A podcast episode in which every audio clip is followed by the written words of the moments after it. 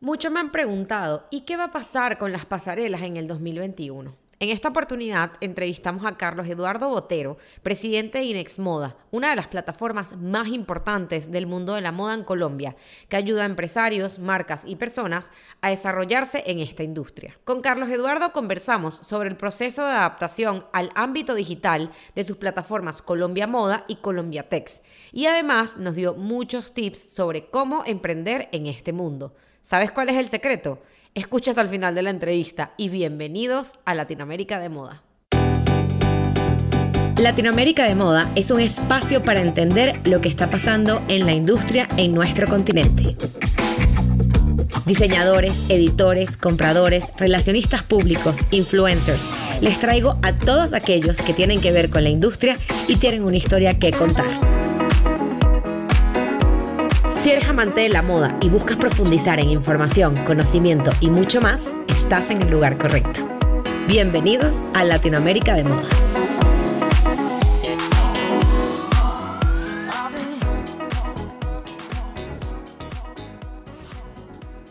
Bienvenido, Carlos Eduardo Botero, a Latinoamérica de Moda. Qué gusto, qué honor, qué placer tenerte en el podcast. Admiro muchísimo lo que has hecho en la moda en Latinoamérica, para mí Inex Moda es una plataforma que, que ha abierto tantos caminos para tantos diseñadores, para tantas personas en la industria de la moda, que, que de verdad es pura inspiración para mí. Y tenerte hoy aquí, conversar un poco sobre el camino que, que, que tiene el mundo de la moda en Latinoamérica, es todo un honor. Bienvenido, Carlos. Oh, muchísimas gracias, muy contento de estar eh, con ustedes hoy conversando eh, un saludo muy especial a todos los eh, oyentes de América Latina y pues muy complacido de poder seguir dándole impulso a toda la moda latinoamericana que consideramos que está viviendo un momento muy, muy especial. Y esto hace que nuestros países eh, tengan una gran oportunidad de compartir sus raíces, compartir sus orígenes a través de la moda con muchos consumidores alrededor del mundo.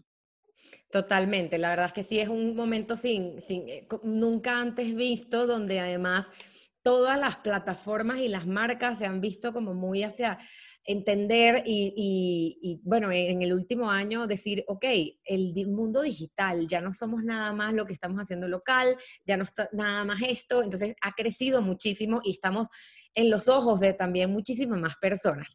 Carlos, para comenzar me gustaría preguntarte cómo comenzó Carlos a involucrarse en el mundo de la moda. A ver, yo tuve la oportunidad de trabajar eh, en la Asociación Nacional de Empresarios de Colombia, que se llama ANDI, y la ANDI funciona por cámaras sectoriales. Y yo fui el director de esa cámara del sector textil confección durante ocho años. Y de esta manera ahí empecé a conocer eh, el sector, el mundo de la moda, pero desde, desde la mirada industrial. ¿sí? Eh, y de esa manera, pues tuve la oportunidad de conocer eh, muchos empresarios, eh, más que diseñadores, y de esta manera, pues me invitaron a participar en el proceso de escogencia del nuevo director de Inex Moda. Esto te estoy hablando del año 2008, en el mes de agosto, el primero de agosto, eh, fui pues seleccionado como el nuevo presidente de, de Inex Moda, así que llevo 12 años largos al frente de Inex Moda y ha sido una experiencia muy valiosa porque he podido complementar ese conocimiento industrial, digámoslo así, con todos los componentes adicionales del mundo de la moda, lo cual me ha permitido pues tener una visión mucho más amplia y pues todos los aprendizajes eh, que he podido tener, conocer personas maravillosas en este ejercicio de liderar a Inexmoda. Recordar que Inexmoda tiene su sede en la ciudad de Medellín, Colombia. Somos una fundación privada sin ánimo de lucro. No somos una organización gremial. Nosotros trabajamos para conectar y transformar a los actores del sistema moda y lo hacemos a través de eventos empresariales eh, y ferias y a través de programas de formación, de consultoría que permitan que el sector sea mucho más competitivo. Eh, tenemos, como lo dije, nuestra sede en la ciudad de Medellín, Colombia, pero desarrollamos programas en distintas ciudades de nuestro país e inclusive hemos hecho algunos programas en otros países de América Latina. Y, y te quiero preguntar ahorita, porque Claro, yo, Inexmo, cuando yo llego y escucho por primera vez el nombre Inex Moda fue gracias a Colombia Moda, que es esta plataforma de pasarelas increíbles donde, o sea, Joana Ortiz, eh, Andrés Pajón, y claro, y, que además son, eran, o sea, es que son unas pasarelas espectaculares. Bueno, ayer estuve casualmente con Aldo de Canis, gran fotógrafo, que ha reseñado y justamente hemos hablado mucho, hablamos en un episodio que lo tuve aquí en el podcast, de que yo siempre le digo, tú puedes contar la historia de la evolución de la moda a través de tus fotos de Street Style, que empezaron justamente en Colombia Moda. Pero te quería preguntar, este, después de este año que pasamos el 2020, que tanto cambió, y obviamente cosas como eh, Colombia Moda han ido cambiando, las plataformas, las pasarelas, ¿cómo, actualmente está haciendo Inex Moda para seguir apoyando a, a los diseñadores desde el punto de vista digital, que es, que es lo que hoy en día podemos hacer, que justamente estábamos hablando Carlos y yo antes de que, bueno, que estamos en este proceso de que nos cierran, nos abren, salimos, no salimos y todo esto. Entonces, ¿cómo, ¿qué está haciendo Inexmoda en este momento? Antes de pasar a ese punto, recordar que, como tú bien lo mencionaste, pues Inexmoda, a través de su plataforma de Colombia Moda, que lleva más de 30 años haciéndose, eh, ha podido precisamente ser ese trampolín para grandes diseñadores de nuestro país. Eh, mencionaste ahorita unos, pero me iría mucho más atrás, como una Silvia Cherazzi, María Luisa eh, Ortiz, Olga Piedraíta. Eh, estas plataformas han sido muy importantes para estos diseñadores, hasta los que tenemos hoy en día, como mencionabas a Joana Ortiz, a Andrés Pajón, Andrea Landa, muchos diseñadores más jóvenes que están en esta tarea. Nosotros entonces, a raíz de esta eh, situación que estamos viviendo a nivel mundial por el COVID-19. El 16 de marzo del año 2020 eh, cerramos las oficinas, ¿cierto? En ese momento, pues empezó a llegar el virus a nuestro país y nosotros de manera preventiva y siempre pensando en proteger a nuestro equipo de trabajo, fue que tomamos la decisión de cerrar a Inexmoda el 16 de marzo del 2020 e inmediatamente creamos todo un esquema de cómo íbamos a manejar esta situación. Creamos tres grupos de trabajo, un grupo de trabajo que se encargara de liderar todo lo que era la crisis, la relación con los bancos, la reducción de gastos, eh, qué podíamos hacer eh, para manejar como el flujo de caja de nuestra compañía, estar atento a cualquier tipo de ayuda que diera el gobierno local o nacional. Otro grupo que se encargara de estar muy atento de nuestros propios colaboradores, eh, cómo estaban en sus casas, cómo estaban las condiciones eh, laborales, cómo los podíamos apoyar, inclusive con algunos les mandamos eh, escritorios, sillas, para que pudieran estar más cómodamente trabajando. Y también ese mismo grupo, otras personas dedicadas a estar en contacto con nuestro ecosistema empresarial.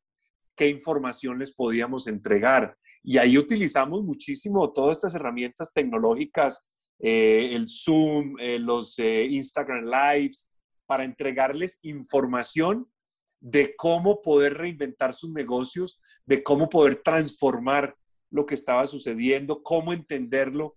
Si bien estábamos en momentos de altísima incertidumbre, cómo aprovechar también las oportunidades. Y un tercer grupo que se dedicó a estudiar qué estaba pasando en el mundo, concretamente en los programas de formación y de ferias en países que ya habían eh, pasado por esta eh, situación antes, sobre todo los países eh, asiáticos. Nosotros pertenecemos a dos grandes asociaciones mundiales, una que tiene que ver con la industria de la confección, que se llama la IAF, y otra que tiene que ver con la industria de ferias, que es la UFI, y eh, ellos se hicieron también muchas actividades para entregar información. Entonces, estos tres grupos nos permitió hacer un trabajo focalizado precisamente pues para avanzar.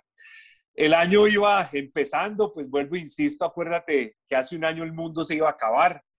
Hace un año, eh, si sacábamos la mano, el virus no la comía. Estábamos eh, en una época de muchísimo temor, muy infundado, por el poco conocimiento que teníamos del virus. Era una cosa totalmente eh, nueva. Entonces empezamos eh, a trabajar, empezamos como a entender y más o menos en abril fue cuando empezamos a hablar, venga, hagamos Colombia Moda Digital, trabajémosle al tema. Inexmoda como esa institución líder en Colombia de la industria de la moda tiene que jugarse eh, su reputación, tiene que jugarse su liderazgo para hacer cosas extraordinarias. Y hoy más que nunca tenemos que mandar un mensaje de esperanza, de optimismo, eh, de levantarle el ánimo a la gente, de darles oportunidades de trabajo. Y por eso fue que el 14 de mayo anunciamos que realizaríamos Colombia Moda Digital en las mismas fechas que lo teníamos programado inicialmente y en el mes de julio nos dio muchísimo gusto poder presentar a Colombia Moda Digital con los tres ejes, negocios, conocimiento y moda y entretenimiento, y de esta manera lograr mandar un mensaje de esperanza, pero también oportunidades de negocio. Y como fue digital, pudimos también llegarle a muchas más personas en el mundo donde le pudimos compartir el gran talento que tiene nuestro país con las marcas que participaron y con los diseñadores que nos acompañaron. Sí, y, este año, porque justamente estábamos hablando, eh, tuvimos en, entrevista también eh, a, la, a la cofundadora, por decirlo así, del Mo Week, que es la Semana de la Moda en Montevideo, y justamente eso es lo que nos hablaba, nos decía, André, la asistencia, el alcance digital que tuvimos en la plataforma fue muchísimo más grande, porque obviamente a nivel digital le podemos llegar y el, editor que está en París no se tuvo que mover, sino que simplemente se conectaba y de esa forma a nivel de exposición, eh, puede, o sea, estamos llegando a mucha más gente. Entonces, ¿cómo ha impactado esto y yo creo que de forma positiva, a los diseñadores y cómo ha sido esa evolución y cómo lo han tomado también, porque eh, eh, me, me, toca mucho hablar con los diseñadores que ellos, la gente ama el desfile, ama el desfile por todo lo que, el, el momento y la, y la cosa y el evento y el show, pero al final creo que esto es una alternativa que te está ayudando a amplificar tu marca y a llegar a unos lugares donde antes no habías llegado. Entonces, como, ¿cuáles fueron los, como, los resultados y cuáles han tomado ustedes como los próximos pasos que se van a hacer en relación a, esto? O sea, este año 2021 tendremos Inex Moda, eh, tenemos Colombia Moda Digital otra vez, ¿cómo va a ser? Muy bien. Un tema que acabaste de mencionar y que, que menciona la colega de Uruguay, precisamente, nosotros logramos tres veces más alcance, ¿cierto? Pero te hablo solamente de las plataformas de nosotros, ni siquiera las plataformas de los diseñadores y las marcas ¿sí? Entonces, logramos mucho más alcance, que fue lo que mencioné ahorita. Segundo, bondades del mundo digital, lo que tú acabas de mencionar. Ese eh, eh, conferencista que hace rato habíamos querido traer al pabellón del conocimiento, que nos compartiera sus experiencias, pero por problemas de agenda, por problemas de costos, no estaba siendo fácil que nos acompañara en Colombia Moda o en Colombia Tex pues a través de la virtualidad lo pudimos conectar desde la comodidad de su casa o su oficina y nos pudo acompañar en conferencias espectaculares y ahí tuvimos más de 70 mil personas conectadas solamente en el pabellón del conocimiento. Otro tema importante, y tú recuerda que el dolor, el dolor de cabeza grande para los organizadores de las semanas de la moda es los asientos en primera fila. ¿sí? porque todos nos creemos que nos merecemos estar en primera fila, ¿sí? Como digo yo, todos nos creemos VIP hasta que nos llegan las invitaciones. Entonces, eso siempre ha sido un dolor de cabeza muy grande, pues porque nosotros como organizadores quisiéramos que todo el mundo se sintiera cómodo, que se sintiera tranquilo, pero son limitadas las sillas que existen en una pasarela. Con el mundo digital, ¿cierto? Todos estuvimos en primera fila en la comodidad de nuestra casa. Claro. ¿Sí? Entonces estoy hablando de temas de fondo y temas de forma. También hay que reconocer la capacidad creativa de resiliencia y de adaptación de las marcas y diseñadores que participaron en Colombia Moda, porque nosotros anunciamos el proyecto en mayo y la feria fue en julio. Sí. O sea, solamente dos meses y hubo realmente unas presentaciones espectaculares, ¿cierto? Donde mostraron toda esa capacidad de, eh, enlazar el mundo digital, ¿sí? Y, eso fue pues maravilloso.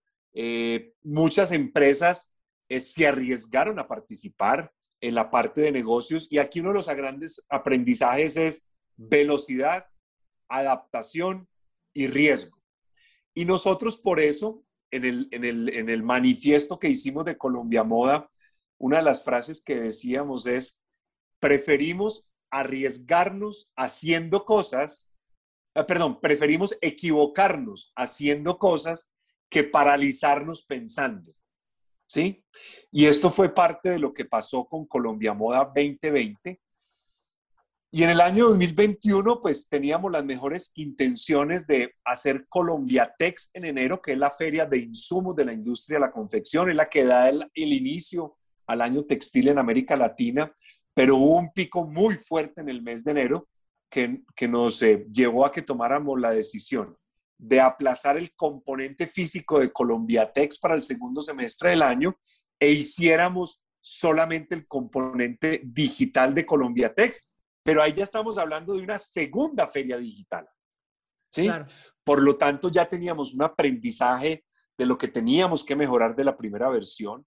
Los empresarios y los compradores participantes también ya tenían una segunda oportunidad de estar, por lo tanto hicieron mejoras, por lo tanto hicieron muchos más avances eh, de lo que eh, fue su experiencia en Colombia Moda Digital 2020. Y ahorita vamos para la tercera feria digital que esperamos poder realizar conjuntamente con la feria física del 27 al 29 de julio en la ciudad de Medellín. Y lo que hicimos fue juntar lo que no pudimos hacer en enero del componente eh, físico de Colombia Tex, juntarlo con Colombia Moda y por eso vamos a tener dos ferias en el mismo espacio. La parte digital desde el 19 de julio hasta el 3 de agosto y la parte física del 27 de julio al 29 de julio en la ciudad de Medellín, en Colombia. Entonces, ya uno empezar a hablar de una tercera edición digital nos trae muchas experiencias tomamos lo mejor que hemos nosotros hecho con Colombia Moda, pero incorporando los elementos del mundo eh, digital. Por eso hablamos precisamente de lo que es el mundo eh, físico y digital, cómo se va a juntar en esta versión. Vamos a tener, por ejemplo, desde el punto de vista comercial, todo lo que es el stream shopping, que tú sabes que ha sido muy valioso y las marcas han avanzado muchísimo eh, de esta manera eh, cómo pueden ir mostrando prendas y que la gente vaya a ir comprando todo desde el punto de vista digital. La puesta en escena desde el punto de vista de entretenimiento y de pasarelas, el foco será el mundo digital y tendremos algunas personas en el mundo físico con un aforo eh, obviamente limitado, respetando y guardando siempre los elementos de bioseguridad, porque al final del día, recuerda que lo más importante aquí es que estemos cuidados y es la salud y la seguridad de todas las personas que nos visitan. Entonces, el componente digital será una base muy, muy poderosa de lo que va a ser Colombia Moda, manteniendo el eje de negocios, el eje de conocimiento y el eje de moda de entretenimiento. Y yo te escucho y, y o sea, pienso en el futuro en el que pensábamos que estaba muy lejos y que nos llegó mucho antes de lo, de lo imaginable, en el sentido de que a nivel de rentabilidad, justamente lo que tú estás diciendo de hay veces que no podemos traer este speaker o tener este buyer, porque obviamente, bueno, hay, hay ciertos costos e incluso las mismas tiendas departamentales, o sea, los mismos editores del mundo que queremos que estén presentes, que vean lo que está pasando, no tienen, no pueden, porque bueno, es una sola persona y, y son ocho horas de vuelo, diez horas de vuelo, este tipo de cosas. Y hoy en día creo que es importante que, pensemos en general todas las plataformas en que si el componente físico es importante, es relevante, trae una experiencia diferente, pero el digital es algo que te ayuda a impactar y amplificar y a llegar a lugares donde quizás no estás pensando. Y, eso, o sea, desde, desde hacerlo live hasta poder verlo a otra hora, que creo que en algunos momentos en esta adaptación todos vivimos eso de, pero ¿será que lo permito que lo vean después o no? Y al final sí, porque cada quien tiene, creo que todos vivimos en esto de adaptarnos a, la forma de trabajo y a la forma de hacer eh, de cada uno. Justamente lo, decías cuando mencionabas, o sea, este, esta velocidad, esta, esta adaptación, creo que nos tocó, nos tocó a todos. Y Carlos, te quiero preguntar, eh, para, los, para las marcas que están empezando, que obviamente les tocó esto y y muchos decían, wow, yo este, este era el año que abría mi tienda o este era el año que hacía esto. Y tú teniendo como esta experiencia, viendo lo que pasa en, en Inex Moda, y, teniendo las plataformas, sobre todo, que, que, me encanta es la parte de conocimiento y poder ayudar y educar y compartir conocimiento con eh, diseñadores y personas que están involucradas en la industria.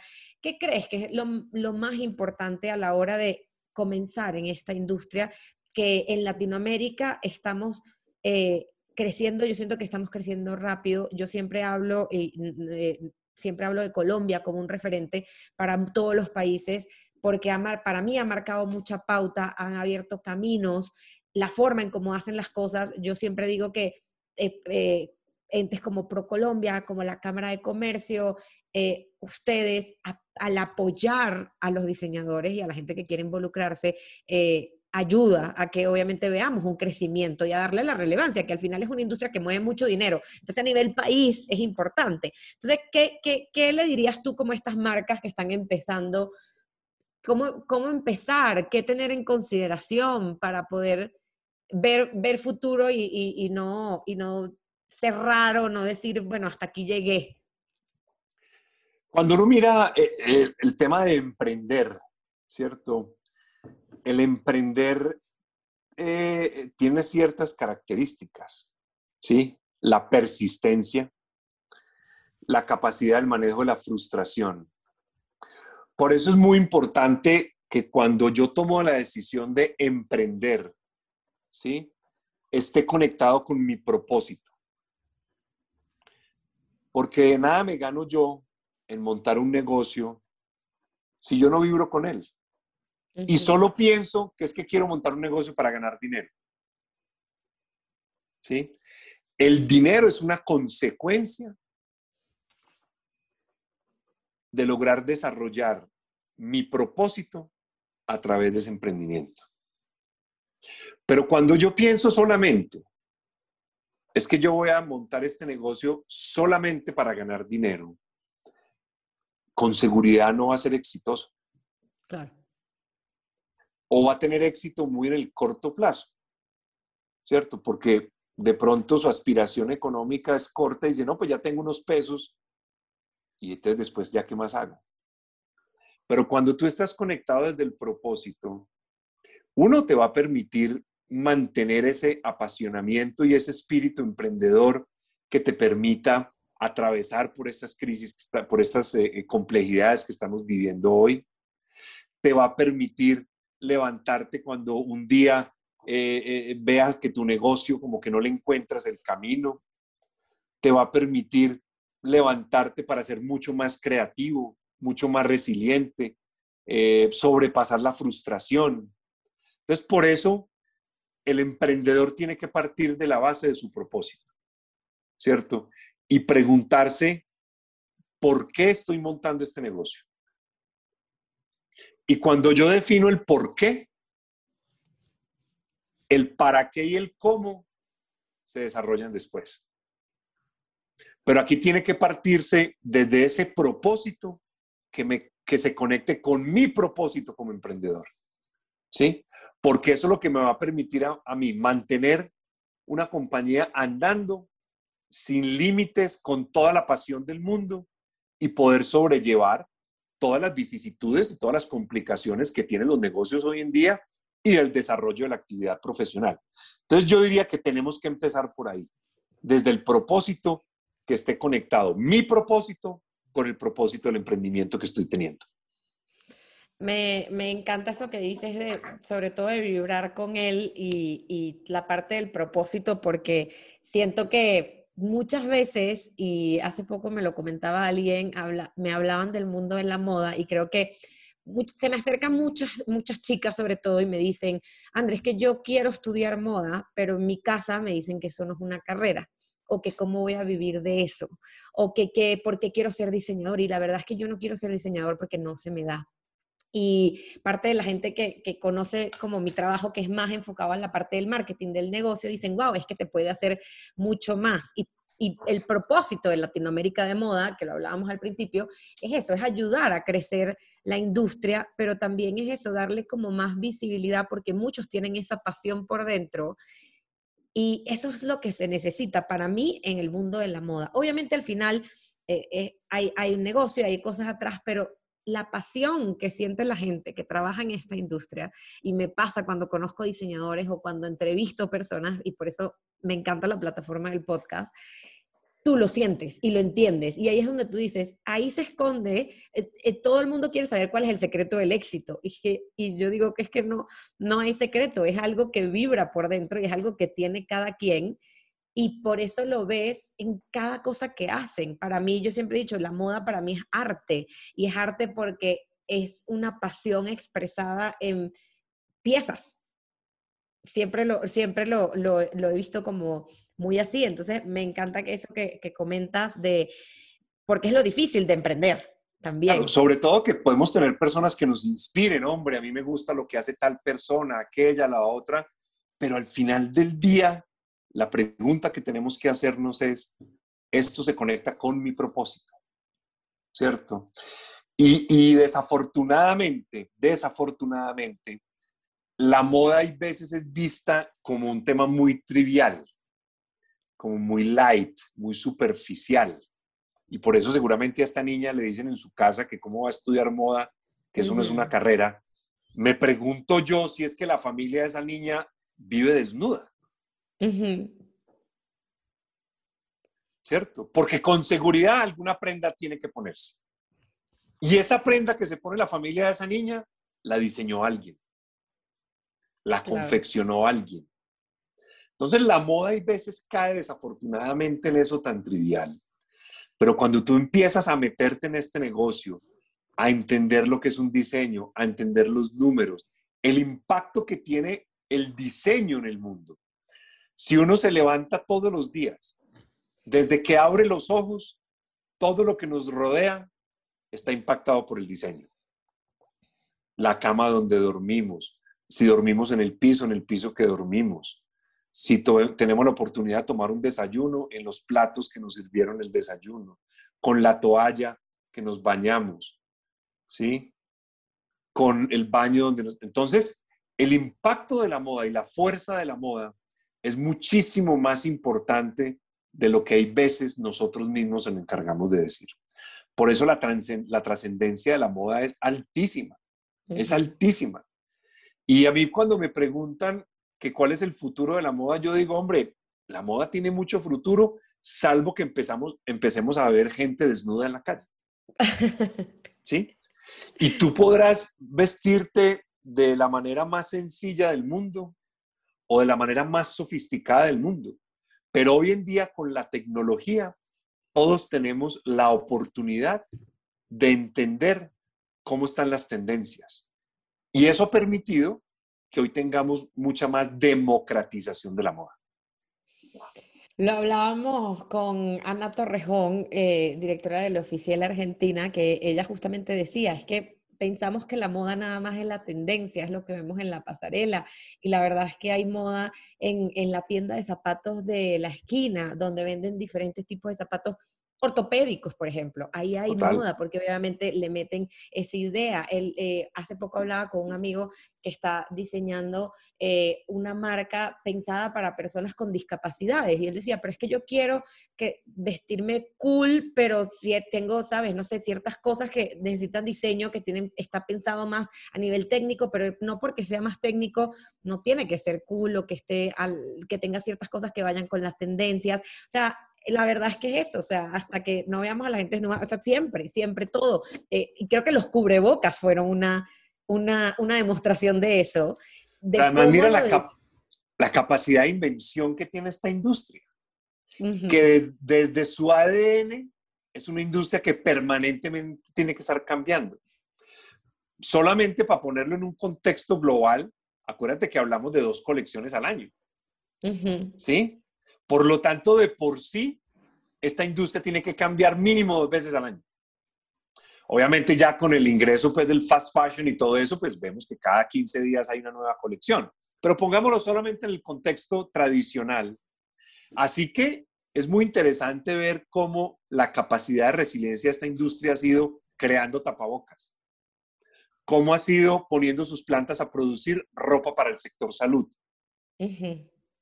cómo ha entendido que yo no tenía nada asociado al mundo digital y cómo en una velocidad increíble hoy estoy vendiendo a través de las plataformas digitales.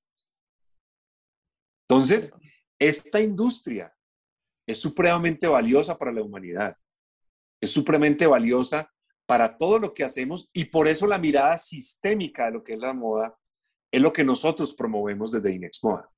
Porque entendemos que la música, el arte, el cine, la gastronomía, el turismo, la industria cosmética, la joyería, todo hace parte del sistema moda.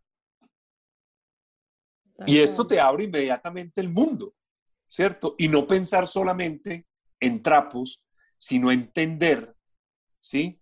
Que meterse en el mundo de la moda tiene que abrirnos la mente para entender todos los aspectos que nos impactan, desde que nos levantamos hasta que nos acostamos. Y eso es muy valioso y es muy bonito de la industria de la moda. Antes de seguir con este episodio, les quiero conversar de Latinoamérica de Moda, la agencia de consultoría de marcas de moda y plataforma educativa que complementa todo lo que aprendemos y compartimos en este podcast. La misión de Latinoamérica de Moda siempre ha sido ayudar a crecer la industria en nuestro continente. Si tienes una marca de moda, quieres trabajar una estrategia de marketing y no sabes por dónde comenzar, yo te invito a que nos escribas al link en la biografía del Instagram de este podcast, arroba Latinoamérica de Moda, llenes el formulario y te estaremos contactando para trabajar juntos tu estrategia de marketing. Y ahora de regreso a este episodio. Carlos, te quiero preguntar cómo, o sea, cada uno de nosotros, desde donde estamos, cómo podemos ayudar al crecimiento de la industria en Latinoamérica.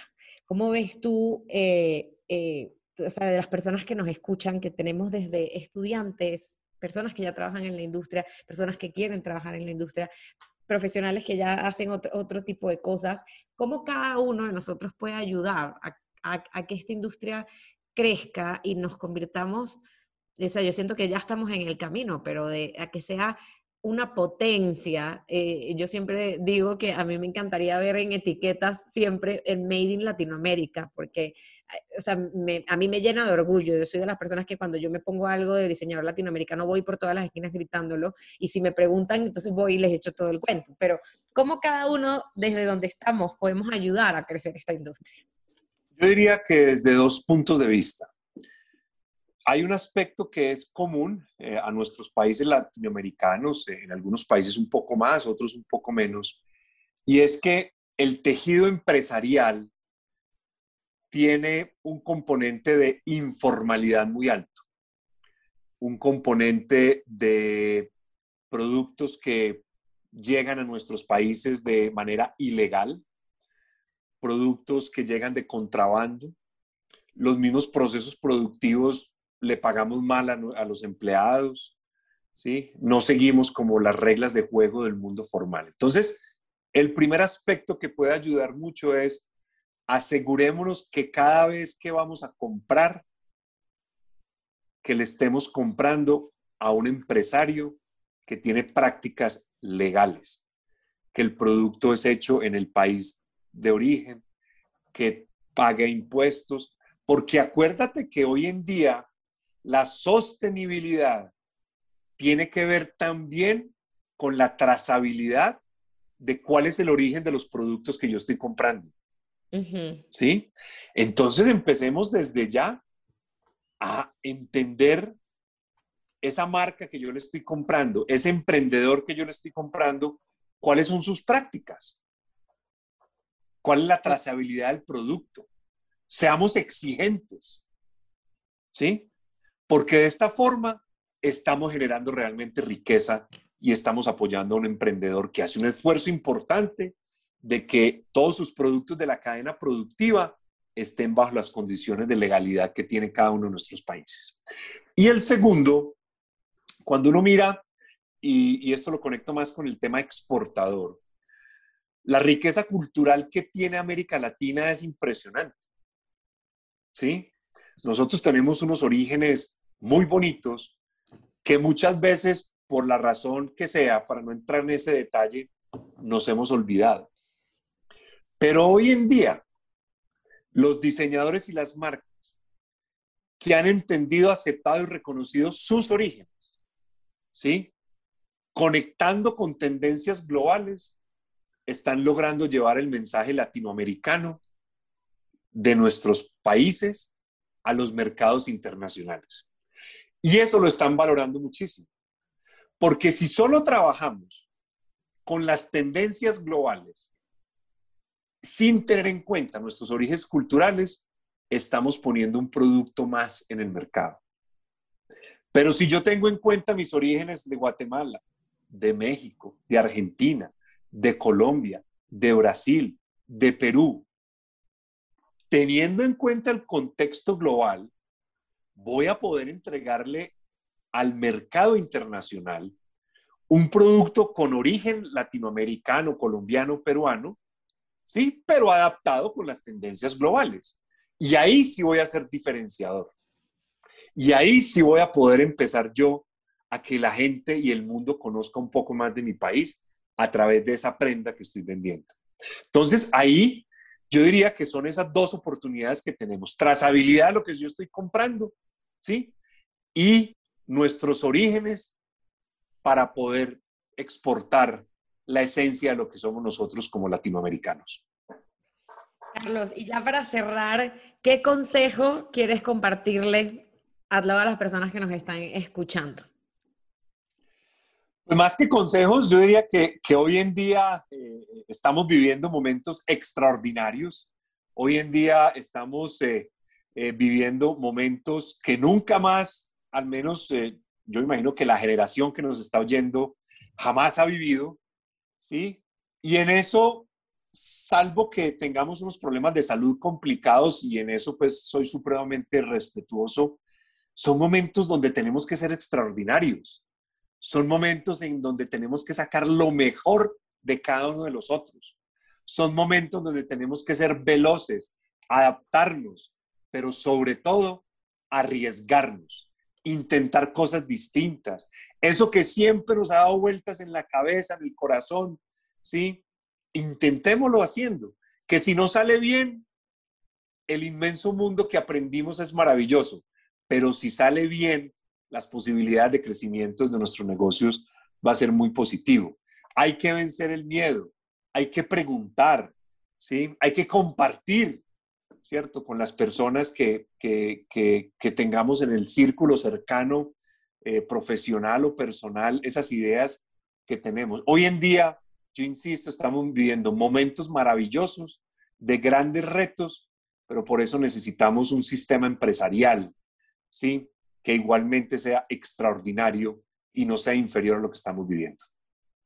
Carlos, muchísimas gracias. Yo, yo no sé los que están escuchando, pero yo salí de aquí, voy a salir de aquí súper inspirada por todo lo que nos compartiste, verdad que qué maravilla escucharte y conversar contigo, escuchar eh, lo que viene con, con, Inex Moda, con todo lo que se está haciendo y todo lo que podemos hacer y, literal, muy, muy, muy inspirada. Muchísimas gracias por compartir tu conocimiento y a todos los que nos escuchan y los invito a seguir a Carlos en su cuenta de Instagram, arroba cebotero y obviamente seguir arroba Moda, que como bien mencionó Carlos, es una plataforma que está ahí para ayudarnos a crecer, está ahí para darnos conocimiento, información, desde temas, eso, con la feria ahorita que viene de textiles, con Colombia Moda, todo lo que pasa es increíble y eh, constantemente hay información que nos puede servir para todos los que trabajamos en esta industria, todos los que queremos ver eh, Latinoamérica crecer en, en el negocio.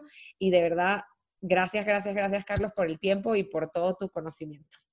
No, a ti por la invitación, un gusto haber compartido eh, algunos puntos de vista con toda tu audiencia, recordarles la invitación para que estén muy atentos en el mes de julio a través de www.colombiamoda.com o www.colombiatex.com en nuestras redes sociales y conversamos después de julio a ver cómo nos fue en esta edición especial que vamos a tener en este 2021. Muchísimas gracias. No, gracias a ti y seguro ahí estaremos cubriendo todo. Chao. Mi querida Fashion Family, gracias por escucharnos y te voy a invitar a que te suscribas a este podcast y nos dejes tus comentarios. Será lo máximo leer qué opinas de este episodio. También te invito a que nos sigas en Instagram, arroba Latinoamérica de Moda y en el mío, arroba Andrea Bahamonde, para enterarte de todo lo que viene próximamente. Nos escuchamos pronto en un nuevo episodio de Latinoamérica de Moda.